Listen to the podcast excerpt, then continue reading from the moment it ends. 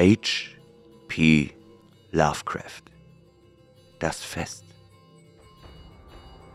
Fern weilte ich von zu Hause, und das Meer des Ostens hatte mich in seinen Bann gezogen. In der Dämmerung hörte ich es gegen die Klippen brannten, und ich wusste, dass es unmittelbar hinter der Anhöhe lag, wo die krummen Weiden sich vor dem klaren Himmel und den ersten Abendsternen bogen.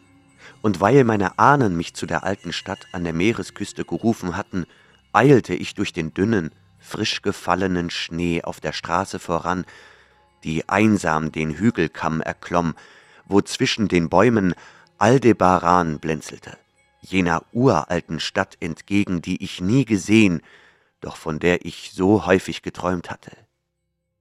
Es war die Zeit des Julfestes, das die Menschen Weihnachten nennen, wenngleich sie tief in ihren Herzen wissen, dass es älter ist als Bethlehem und Babylon, älter als Memphis und die ganze Menschheit. Es war die Zeit des Julfestes, und ich war endlich in die alte Küstenstadt gekommen, wo die meinen ehedem gelebt und das Fest begangen hatten, als das Fest verboten gewesen war, wo sie auch ihre Söhne bestimmt hatten, das Fest einmal in jedem Jahrhundert zu feiern, auf das die Erinnerung an uralte Geheimnisse nicht in Vergessenheit gerate. Meine Vorfahren waren ein altes Geschlecht, das bereits alt gewesen war, als dieses Land vor dreihundert Jahren besiedelt wurde. Und sie waren wunderlich, denn sie waren als ein dunkler, verstohlener Menschenschlag aus berauschend duftenden Orchideengärten des Südens gekommen und hatten eine fremde Sprache gesprochen, ehe sie die Sprache der blauäugigen Fischer erlernten. Und jetzt lebten sie weit versprengt und teilten nur noch die geheimnisvollen Riten miteinander, die kein Lebender zu verstehen vermag.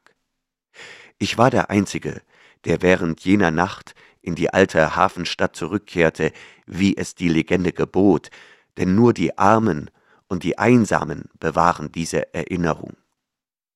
Dann erblickte ich jenseits der Hügelkuppe Kingsport, frostkalt hingebreitet in der Dämmerung, das verschneite Kingsport mit seinen alten Wetterfahnen und Kirchturmspitzen, Firstbalken und Kaminkronen, Hafenmolen und schmalen Brücken, Trauerweiten und Friedhöfen mit seinen endlosen Irrgärten aus steilen, engen, krummen Gassen und seinem schwindelerregenden aus der Ortsmitte ragenden Kirchhügel, den die Zeit nicht anzutasten wagte, mit seinen unendlichen Labyrinthen aus Häusern der Kolonialzeit, die kreuz und quer untereinander und übereinander hingewürfelt schienen, gleich den verstreuten Bauklötzen eines Kindes, mit seiner Aura des Alters, die auf grauen Schwingen über winterlich weißen Giebeln und Walmdächern schwebte, mit seinen fächerförmigen Oberlichten über den Hauseingängen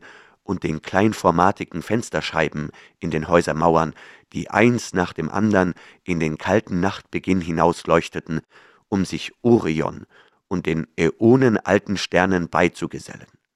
Und gegen die morschen Molen brandete das Meer, das geheimnisvolle, unvordenkliche Meer, aus dem meine Ahnen in alter Zeit emporgestiegen sind. Neben dem Scheitelpunkt der Straße ragte ein noch höherer Bergzacken auf, trist und windumtost, und ich sah, dass es ein Totenacker war, wo schwarze Grabsteine ghoulisch aus dem Schnee stachen, wie die verfaulten Fingernägel eines riesigen Leichnams. Die fährtenlose Straße war sehr einsam, und zuweilen meinte ich von fern das schreckliche Knarren eines Galgens im Wind zu vernehmen. Im Jahre 1692 waren vier meiner Ahnen wegen Hexerei gehängt worden, aber wo genau, das wusste ich nicht. Sobald sich die Straße die meerwärts gelegene Hügelflanke hinabschlängelte, lauschte ich nach den fröhlichen Klängen einer abendlichen Gemeinde, doch ich hörte keine. Dann gedachte ich der Jahreszeit und sagte mir, dass dieses alte Puritanervolk sehr wohl Weihnachtsbräuche pflegen mochte, die mir fremd waren, erfüllt von stummen Gebeten am heimischen Herd. Daher lauschte ich nicht länger nach Frohsinn und hielt keine Ausschau nach Wanderern, sondern schritt weiter bergab, vorbei an den stummen erhellten Bauernhäusern und schattigen Steinmauern, an denen die Schilder altertümlicher Kaufläden und Fischerkneipen in der salzgetränkten Meeresbrise knarrten und die grotesken Türklopfer säulengeschmückter Hauseingänge im Lichtschein kleiner, verhängter Fenster aufglänzten, die die menschenleeren, ungepflasterten Gassen beiderseits säumten. Ich hatte Straßenpläne der Stadt gesehen und wusste, wo das Haus meiner Angehörigen zu finden war. Man hatte mir versichert, dass man mich erkennen und willkommen heißen würde, denn Dorflegenden sind zählebig. Daher eilte ich durch die Backstreet zum Circle Court und über den frischen Schnee auf dem einzigen durchgehenden Stück Straßenpflaster des Ortes zur Einmündung der Green Lane hinter dem Market House. Die alten Stadtpläne stimmten noch, und ich fand mich leicht zurecht. Allerdings mussten sie in Arkham gelogen haben mit ihrer Behauptung, die Straßenbahn fahre bis hierher, denn ich sah nicht eine einzige Oberleitung. Ohnehin wären die Schienen unter dem Schnee verborgen gewesen. Ich war froh, mich für den Fußweg entschieden zu haben, denn die schneeweiße Stadt hatte vom Bergrücken aus einen wunderschönen Anblick geboten, und nun konnte ich es kaum erwarten, an die Tür meiner Verwandten zu pochen, am siebten Haus auf der linken Seite der Green Lane mit seinem altertümlichen Spitzdach und vorspringenden zweiten Stock samt und sonders noch vor 1650 erbaut. Das Haus war von innen erhellt, als ich näher kam, und an den rautenförmig unterteilten Scheiben erkannte ich, dass man es fast in seinem urtümlichen Zustand belassen haben musste. Der obere Teil überragte die schmale, grasbewachsene Straße und berührte beinahe das vorspringende Stockwerk des gegenüberliegenden Gebäudes, so dass ich mich geradezu in einem Tunnel befand und die niedrige steinerne Türschwelle von Schnee völlig frei war. Einen Gehsteig gab es nicht, doch besaßen viele Häuser hochgelegene Eingänge, die über Doppeltreppen mit Eisengeländern erreichbar waren. Es war eine eigentümliche Szenerie, und weil ich Neuengland nicht kannte, hatte ich dergleichen nie zuvor gesehen. Obschon es mir gefiel, wäre mir wohler dabei gewesen, hätte es Fußspuren im Schnee und Passanten auf den Straßen gegeben und ein paar Fenster ohne zugezogene Vorhänge. Als ich den uralten eisernen Türklopfer benutzte, fürchtete ich mich ein wenig. Eine unbestimmte Angst war in mir aufgestiegen, vielleicht wegen meiner fremdartigen Abstammung und der Tristesse des Abends und der wunderlichen Stille in dieser alten Stadt sonderbaren Brauchtums. Und als man auf mein Klopfen reagierte, fürchtete ich mich erst recht, denn ich hatte keinerlei Schritte gehört, ehe die Tür knarrend aufschwang. Doch währte meine Furcht nicht lange, denn der alte Mann, der in Schlafrock und Pantoffeln im Türrahmen stand, besaß ein gütiges Gesicht, das meine Befürchtungen besänftigte. Und obwohl er mit Gesten zu verstehen gab, dass er stumm war, schrieb er mir doch mit Hilfe des Griffels und der Wachstafel, die er bei sich trug, einen geschraubten und altväterlichen Willkommensgruß auf. Er winkte mich in einen niedrigen, von Kerzen erhellten Raum mit mächtigen, frei liegenden Deckenbalken und wenigen dunklen, strengen Möbeln aus dem 17. Jahrhundert. Hier war die Vergangenheit lebendig, denn nicht ein Merkmal fehlte. Es gab einen grottenartigen Kamin und ein Spinnrad, an dem eine gebeugte alte Frau in einem weiten Überwurf und einer tief gezogenen Schutenhaube mit dem Rücken zu mir saß und trotz des Festtags stumm die Spindel schnurren ließ. Eine undefinierbare Feuchtigkeit schien im Hause zu herrschen, und ich wunderte mich, dass im Kamin kein Feuer brannte. Die hochlehnige Zimmerbank stand gegenüber der Reihe verhängter Fenster zur Linken, und sie schien besetzt zu sein, doch sicher war ich mir dessen nicht. Mir gefiel nicht alles, was ich um mich herum sah, und wieder beschlich mich die Angst. Sie wurde durch eben das verstärkt, was sie zuvor gemildert hatte, denn je länger ich das freundliche Gesicht des alten Mannes betrachtete, desto mehr versetzte gerade diese Freundlichkeit mich in Schrecken. Die Augen bewegten sich nicht, und die Haut war allzu wächsern. Schließlich glaubte ich fest, dass es überhaupt kein Gesicht war, sondern eine teuflisch schlaue Maske.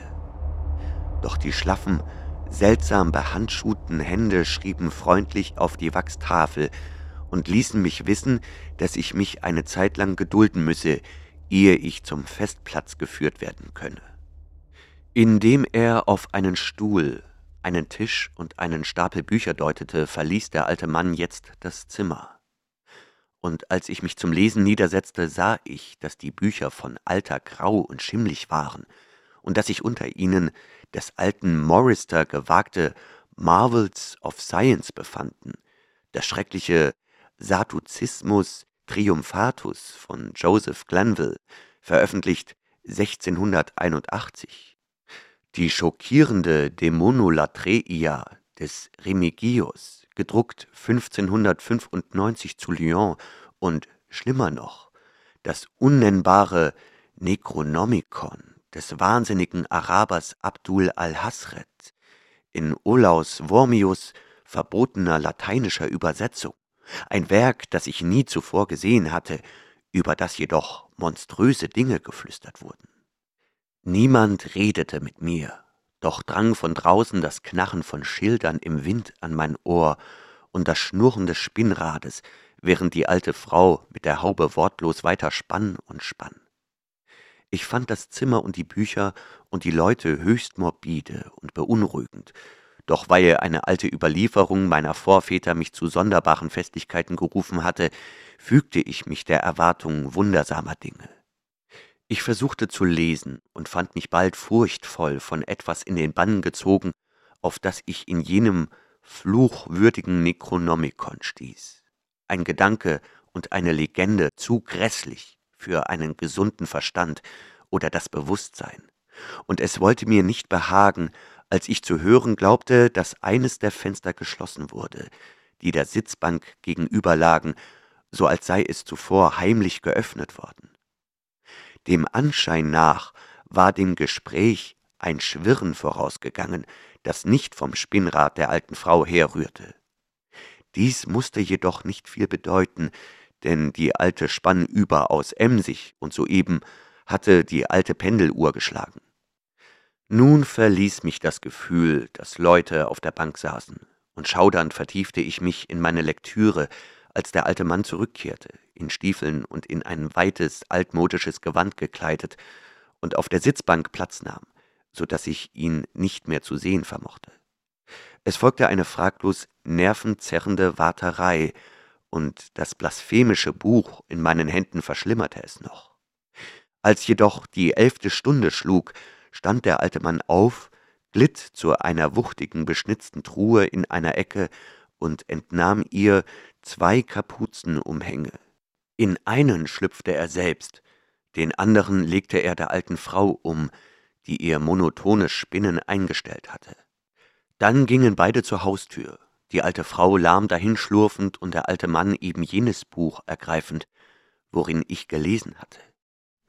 Er winkte mir, ihnen zu folgen, und streifte die Kapuze über seine reglose Miene oder Maske. Wir traten hinaus in das mondlose und verschlungene Gassennetz jener unvorstellbar alten Stadt, traten hinaus, als die Lichter hinter den verhängten Fenstern eins nach dem andern erloschen und der Hundsstern auf das Gewühl der Kutten umwallten, kapuzenverhüllten Gestalten herabglotzte, die lautlos aus jedem Hauseingang strömten und in ungeheuren Prozessionen Straße um Straße hinaufzogen, vorbei an den knarrenden Schildern und vorsintflutlichen Giebeln, den strohgedeckten Dächern und rautenförmigen Fensterscheiben. Sie schlängelten durch steile Gassen, wo baufällige Häuser aneinander lehnten und ineinander sanken, glitten über offene Plätze und Kirchhöfe, und die schwankenden Laternen in ihren Händen reihten sich zu gespenstisch trunkenen Spalieren. Inmitten dieses schweigenden Gewimmels blieb ich hinter meinen stummen Führern, getrieben von Ellbogen, die wieder natürlich weich anmuteten und bedrängt von Oberkörpern und Bäuchen, die unnatürlich schwammig erschienen, doch ohne auch nur ein einziges Gesicht zu erblicken oder ein einziges Wort zu vernehmen. Empor, Empor, empor krochen die gespenstischen Kolonnen, und ich beobachtete, dass die Pilgerschar zusammenrückte, als sie einer Art Knotenpunkt aus windschiefen Gassen entgegenströmte, die den Scheitelpunkt eines hohen Hügels im Stadtzentrum erklommen, auf dem eine große, weiße Kirche kauerte. Ich hatte sie von den Straßenkuppen aus gesehen, als ich im frühen Abendzwielicht auf Kingsport hinunterblickte, und ein Schauder durchrieselte mich, weil einen Augenblick lang Aldebaran den Anschein erweckte, als balancierte er auf der geisterhaften Kirchturmspitze. Ein Freiraum umgab die Kirche. Er war zum Teil ein Kirchhof mit gespenstischen Totensteinen, zum Teil ein halb gepflasterter Platz, vom Wind beinahe schneefrei gefegt und gesäumt von ungesunden altertümlichen Häusern mit spitzen Dächern und überhängenden Giebeln. Totenlichter tanzten auf den Gräbern und schufen schaurige Bilder, obwohl sie keinerlei Schatten warfen. Jenseits des Kirchhofs, wo keine Häuser standen, konnte ich über den Hügelrücken hinausblicken und das Funkeln der Sterne im Hafenbecken betrachten, wenn auch die Stadt selbst unsichtbar in der Dunkelheit lag. Hier und da schwankte eine Laterne schaurig durch die gewundenen Gassen, um zur Menge aufzuschließen, die jetzt wortlos in die Kirche schlüpfte. Ich wartete, bis sämtliche Gestalten durch das Portal geströmt und auch die Nachzügler in seinem schwarzen Schlund verschwunden waren. Der alte Mann zog mich am Ärmel, aber ich war fest entschlossen, als letzter zu gehen. Als ich über die Schwelle in den wimmelnden Tempel unerahnbarer Finsternis eintrat, wandte ich ein letztes Mal den Kopf, um einen Blick auf die Außenwelt zu werfen, wo der Kirchhof im Flackerschein der Totenlichter ein kränkliches Glühen über das Pflaster der Hügelkuppe goss. Ich erschauderte, denn obwohl der Wind nur wenig Schnee zurückgelassen hatte, waren ein paar Stellen auf dem Weg neben dem Kirchenportal liegen geblieben, und während jenes flüchtigen Blicks über die Schulter kam es meinen entgeisterten Augen vor, als wiesen die Schneeflecken keinerlei Fußspuren auf, selbst meine eigenen fehlten. Das Kircheninnere war kaum erhellt von all den Laternen, die hereingefunden hatten, denn der größte Teil der Menge war bereits verschwunden. Sie waren den Mittelgang zwischen den hohen Kirchbänken zur Falltür der Grabgewölbe hinaufgeströmt, die direkt vor der Kanzel widerlich gähnend offen stand, und schlängelten sich nun lautlos hinein. Stumm folgte ich ihnen über die ausgetretenen Stufen in die dunkle, stickige Krypta. Das Ende dieser dahinkriechenden Schlange von Nachtpilgern kam mir ganz entsetzlich vor, und als ich sah, dass sie in eine altehrwürdige Grabkammer hineinglitten, erschienen sie noch furchtbarer. Dann gewahrte ich, dass der Boden der Grabkammer eine Öffnung aufwies, durch die die Schar nun in die Tiefe zog und im nächsten Augenblick stiegen wir alle einen beklemmenden Treppenschacht aus roh behauenen Steinen hinab. Einen engen, gewändelten Treppenschacht, feucht und von einem unsäglichen Geruch erfüllt, der sich endlos in die Eingeweide des Hügels hinabschraubte, durch immer gleiche Wände aus tropfenden Steinquadern und bröckelndem Mörtel. Es war ein stiller, schockierender Abstieg, und nach einer schrecklichen Zeitspanne bemerkte ich, dass die Wände und Stufen ihre Beschaffenheit änderten, so als seien sie aus dem gewachsenen Fels geschlagen. Was mich am meisten besorgte war, dass die Myriaden von Schritten keinerlei Geräusche verursachten und keinerlei Echos hervorriefen. Nach weiteren Äonen des Abstiegs sah ich einige Seitengänge oder Tunnel aus unbekannten Kavernen der Finsternis in diesen Schacht nächtlicher Geheimnisse münden. Bald wurden es unglaublich viele, gleich gottlosen Katakomben namenloser Bedrohungen, und ihr beißender Verwesungsgestank wurde nahezu unerträglich. Ich wusste, wir mussten quer durch den ganzen Berg bis unter die Erde von Kingsport selbst hinabgestiegen sein, und es jagte mir einen Schauder über den Rücken, dass eine Stadt dermaßen alt sein konnte und Maden zerfressen vom bodenlosen Bösen. Dann sah ich ein geisterhaftes Glimmen fahlen Lichtes und hörte das tückische Platschen sonnenloser Wasser.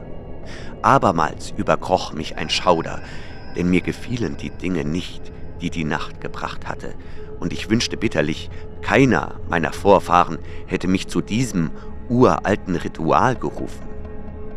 Als die Stufen und der Schacht breiter wurden, vernahm ich ein neues Geräusch, das dünne, spöttische Winseln einer leisen Flöte. Und plötzlich erstreckte sich vor meinen Augen das grenzenlose Panorama einer unterirdischen Welt. Ein weites, pilzbefallenes Ufer, erhellt von einer speienden Säule kränklich grünen Feuers und durchschwappt von einem breiten, öligen Fluss, der aus furchtbaren und unerahnten Abgründen hervorquoll, um sich mit den schwärzesten Tiefen eines unvordenklichen Ozeans zu vermählen. Einer Ohnmacht nahe und nach Luft ringend blickte ich auf den unheiligen Erebus titanischer Giftpilze, leprösen Feuers und schleimigen Wassers und sah zu, wie die kapuzenverhüllte Menge einen Halbkreis um die flammende Säule bildete. Es war der Julbrauch, älter als der Mensch und bestimmt, ihn zu überdauern. Der uranfängliche Brauch der Sonnenwende und der Verheißung des Frühlings nach der Zeit des Schnees, der Brauch von Feuer und Immergrün, von Licht und Musik. Und in jener stygischen Grotte sah ich sie den Brauch begehen, sah sie zu der ungesunden Flammensäule beten, sah sie Hände voll der ausgerupften, klebrigen Vegetation ins Wasser werfen, die im fahlen Feuerschein grünlich schimmerte. Dies sah ich, und ich sah etwas konturlos Missgeformtes, das weit vom Feuer entfernt dahockte und ekelhaft auf einer Flöte blies.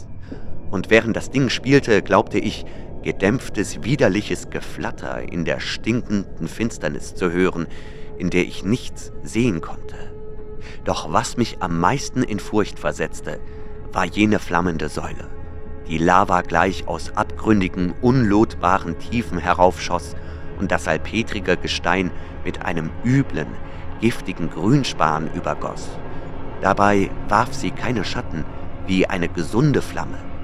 In dieser ganzen kochenden Feurigkeit lag auch keine Wärme, sondern einzig und allein die Feuchtigkeit von Tod und Fäulnis. Der Mann, der mich hergebracht hatte, drängte jetzt zu einer Stelle unmittelbar neben der grässlichen Flamme und vollführte steife, zeremonielle Gesten vor dem Halbkreis, dem er gegenüberstand. Bestimmte Stadien des Rituals begleitete die Menge mit unterwürfigen Huldigungen, besonders wenn er das grauenerweckende Necronomicon über den Kopf hielt, das er mitgebracht hatte. Und ich fiel in sämtliche der Huldigungen ein, da ich schriftlich von meinen Ahnen zu diesem Fest berufen worden war. Anschließend gab der alte Mann dem schattenverhüllten Flötenspieler in der Dunkelheit ein Zeichen, woraufhin der Spieler sein schwaches Jaulen zu einem etwas lauteren Gejaule in einer tieferen Tonart steigerte. Dieses Vorgehen beschwor ein unvorstellbares, ungeahntes Grauen herauf, das mich beinahe auf den moosbedeckten Boden sinken ließ, erstarrt in einer Furcht, die nicht von dieser Welt noch von irgendeiner anderen kam, sondern einzig und allein aus der verrückten Leere zwischen den Sternen. Aus der unvorstellbaren Schwärze jenseits des brennenden Strahlens jener kalten Flamme, aus den Tartarusklüften, durch die sich die öligen Fluten unheimlich, tonlos und unbeschreiblich dahinwälzten, flatterte rhythmisch eine Horde zahmer, abgerichteter, schwingenschlagender Mischwesen heran, die kein gesundes Auge je gänzlich erfassen, kein gesundes Hirn je gänzlich erinnern könnte. Sie waren weder Krähen, noch Maulwürfe, noch Bussarde, noch Insekten, noch Vampirfledermäuse oder verweste Menschenleiber, sondern etwas, das ich mir weder in Erinnerung rufen kann, noch darf. Sie flatterten lahm einher, teils mittels ihrer Schwimmfüße und teils mittels ihrer heutigen Schwingen, und als sie die Menge der Zelebranten erreichten, hielten die kapuzenverhüllten Gestalten sie fest, saßen auf und ritten eine nach der anderen über jenem lichtlosen Flusslauf entlang hinein in Schlünde und Durchbrüche des Grauens, wo giftige Quellen entsetzliche und unauffindbare Wasserfälle speisen. Die alte Spinnerin war mit der Menge auf und davon, und auch der alte Mann blieb nur zurück, weil ich mich geweigert hatte, auf sein Winken hin eines der Tiere zu ergreifen und den anderen nachzufliegen. Als ich mich wieder auf die Füße kämpfte, sah ich, dass der formlose Flötenbläser außer Sicht gekrochen war, dass aber noch immer zwei der Kreaturen geduldig auf uns warteten. Ich sträubte mich weiter. Da zückte der alte Mann Griffel und Tafel und schrieb, dass er wirklich der ermächtigte Sendbote meiner Ahnen sei, welche die Julverehrung an diesem uralten Ort begründet hatten, dass meine Rückkehr befohlen worden sei und dass die geheimsten der Mysterien noch nicht vollzogen seien. Er schrieb dies in einer überaus altertümlichen Handschrift, und als ich noch immer zögerte, brachte er aus seiner weiten Robe einen Siegelring und eine Uhr zum Vorschein, beide mit dem Wappen meiner Familie geschmückt, um sich als derjenige auszuweisen, für den er sich ausgab. Doch es war ein scheußlicher Beweis, denn ich wusste aus alten Schriften, dass diese Uhr anno 1698 meinem Ur, Ur, Ur, Urgroßvater mit ins Grab gelegt worden war. Daraufhin strich der alte Mann seine Kapuze zurück und deutete auf die Familienähnlichkeit in seinen Gesichtszügen, doch mich packte nur ein Schauder, denn ich hegte keinen Zweifel, dass dieses Gesicht lediglich eine teuflische Wachsmaske war. Die flatternden Tiere scharten jetzt ungeduldig auf dem bemoosten Boden, und ich erkannte, dass der alte Mann fast ebenso ungeduldig war. Als eines dieser Viecher loswatschelte und Anstalten machte, sich davon zu stehlen, fuhr er rasch herum, um es aufzuhalten. Doch durch die Plötzlichkeit der Bewegung verrutschte seine Maske und legte das frei, was sein Kopf hätte sein sollen. Ich jedoch, da dieser entblößte Albtraum den Weg zum Treppenschacht versperrte, über den wir herabgelangt waren, warf mich in den öligen Unterweltfluss, der auf unergründlichen Pfaden den Grotten des Meeres entgegengurgelte, warf mich in die ranzige Brühe unterirdischer Schrecken, bevor der Wahnsinn meiner Schreie all die Leichenhauslegionen auf mich herabriefen, die in diesen Pesthöhlen lauern mochten. Im Krankenhaus erzählte man mir, ich sei beim Morgengrauen halb erfroren aus dem Hafen von Kingsport gefischt worden, an eine dahintreibende Spiere geklammert, die der Zufall zu meiner Rettung gesandt hatte. Man erzählte mir, ich hätte am Abend zuvor die verkehrte Gabelung der Hügelstraße genommen und sei bei Orange Point über die Klippen gestürzt. Eine Schlussfolgerung, die man aus dem im Schnee gefundenen Fußspuren gezogen hatte. Darauf wusste ich nichts zu erwidern, da einfach nichts mehr stimmte. Nichts stimmte überein mit den hohen, breiten Fenstern, die den Blick auf ein Meer von Dächern gewährten, von denen nur etwa jedes fünfte wirklich alt war, und mit dem Lärm der Straßenbahnen und der Motoren in den Straßen darunter. Meine Betreuer beharrten darauf, dass dies Kingsport sei, und ich konnte es nicht abstreiten. Als ich einen Nervenzusammenbruch erlitt, weil ich hörte, das Krankenhaus stehe in der Nähe des alten Friedhofs, auf dem Central Hill, verlegte man mich ins St. Mary's Hospital von Arkham, wo ein Fall wie der meine besser behandelt werden konnte. Mir gefiel es dort, denn die Ärzte waren aufgeschlossen und ließen sogar ihren Einfluss spielen, um mir das sorgsam gehütete Exemplar von Alhasrets verfluchtem Necronomicon aus der Arkhamer Universitätsbibliothek auszuleihen. Sie sprachen von einer Psychose, und stimmten mir zu, dass es besser sei, wenn ich mein Gehirn von jedwedem quälenden Zwangsvorstellungen befreite. So las ich also jenes verabscheuenswerte Kapitel und verspürte einen doppelten Schauder, denn es war mir in der Tat nicht neu. Ich hatte es bereits gelesen. Da mögen irgendwelche Fußspuren sonst was bekunden, doch wo ich es gelesen habe, soll lieber vergessen sein. Es gab niemanden, der mich in meinen schwachen Stunden daran erinnern konnte, Doch meine Träume sind erfüllt von Schrecken, wegen der Sätze, die ich nicht zu zitieren wage. Ich wage nur einen einzigen Absatz wiederzugeben, den ich so gut ins Englische übertrage, wie ich es aus dem holprigen Latein vermag. Die allertiefsten Höhlen, schrieb der wahnsinnige Araber, sind der Auslotung durchschauende Augen entrückt, denn ihre Wunder sind befremdlich und furchtbar.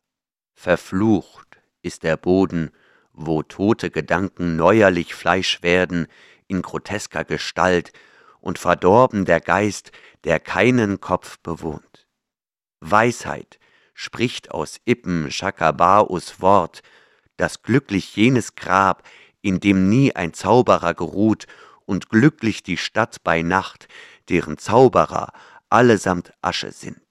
Denn es heißt seit alters her, die Seele, die des Teufels Lohn, dürstet nimmer nach der Lösung von dem Leib des Toten, sondern füttert und lehrt jenen einen Wurm, der nagt. Denn die Fäulnis gebiert greuliches Leben, und die trägen Aasfresser des Erdreichs wachsen tückisch, es zu quälen und wuchern grässlich, es zu schinden.